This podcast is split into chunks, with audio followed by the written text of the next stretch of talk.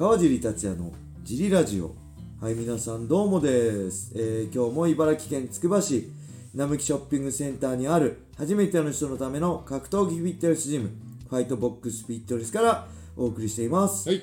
えーファイトボックスフィットネスでは茨城県つくば市周辺で格闘技で楽しく運動したい方を募集しています、はい。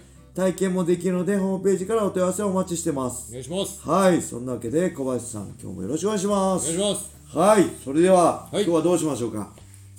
さあ得意の。はい。えっと小林さんもう少しですがね。小林さん今週で、はい。えーもうおしまいですね、はい。来週からは。はい。ん？あ違いますね。今週からもういませんね。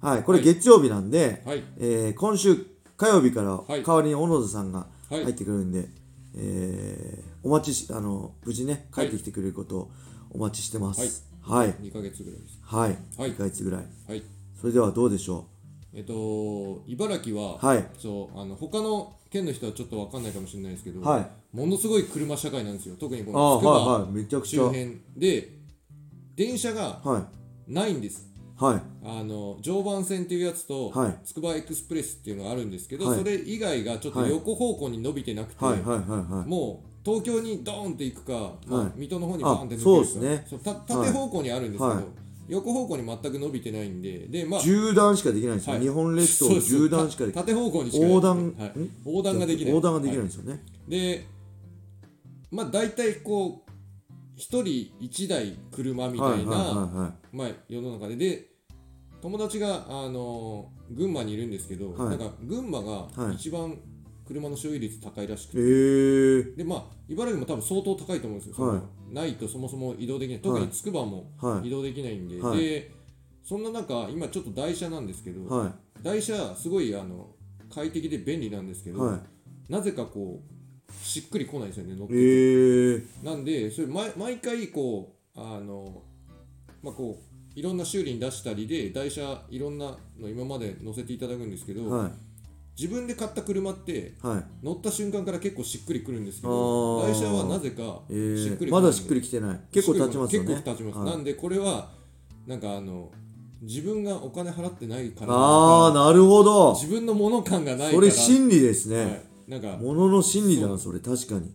借りてるっていう感じが何でもそうですよね、はい。お金払えば何でも真剣になるそうし、心こもりますよねはい。自分で手に入れたもんじゃないからなんあか与えられたものだからなのかなあなるほど。ただより高いものはないって言いますもんね。ただでやってもきっと身につかないってことですねいろいろ。そうですね。はい。なるほど、はいが最近、はい。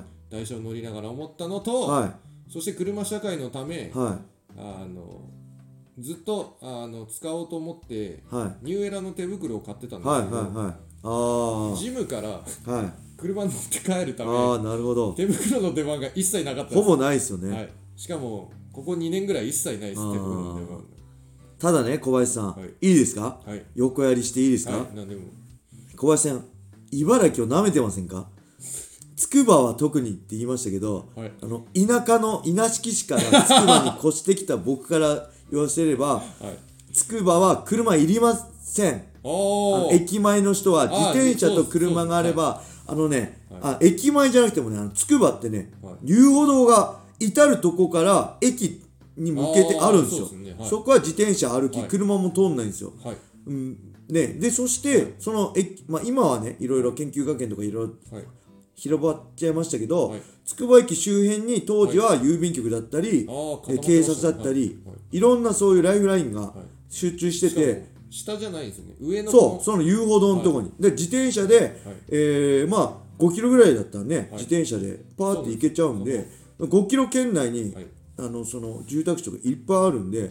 僕ね初めてつくば来た時すごい都会だなと思いました。あ僕の住んでたとこなんて コンビニ行くのにも 何キロもあるから自転車ではなかなか行って街灯もない真っ暗だから自転車怖くて夜乗れないんですよ 小林さんその凄さ知りません。小林さんつくば生まれだから もうシティボーイなんです。僕からすればもうシティボーイ。都会っ子なんです。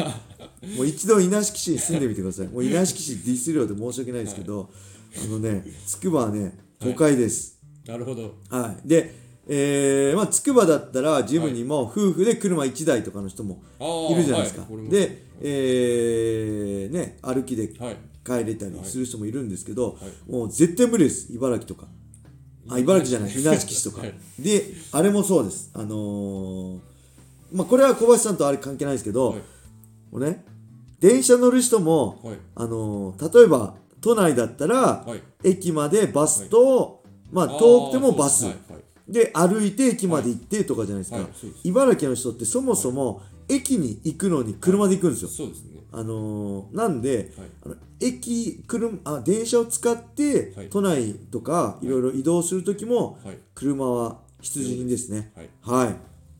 すいませんよくありと 大丈夫です。それではねレターも行ってみましょう、はい。えー、川地さん小林さんこんにちは。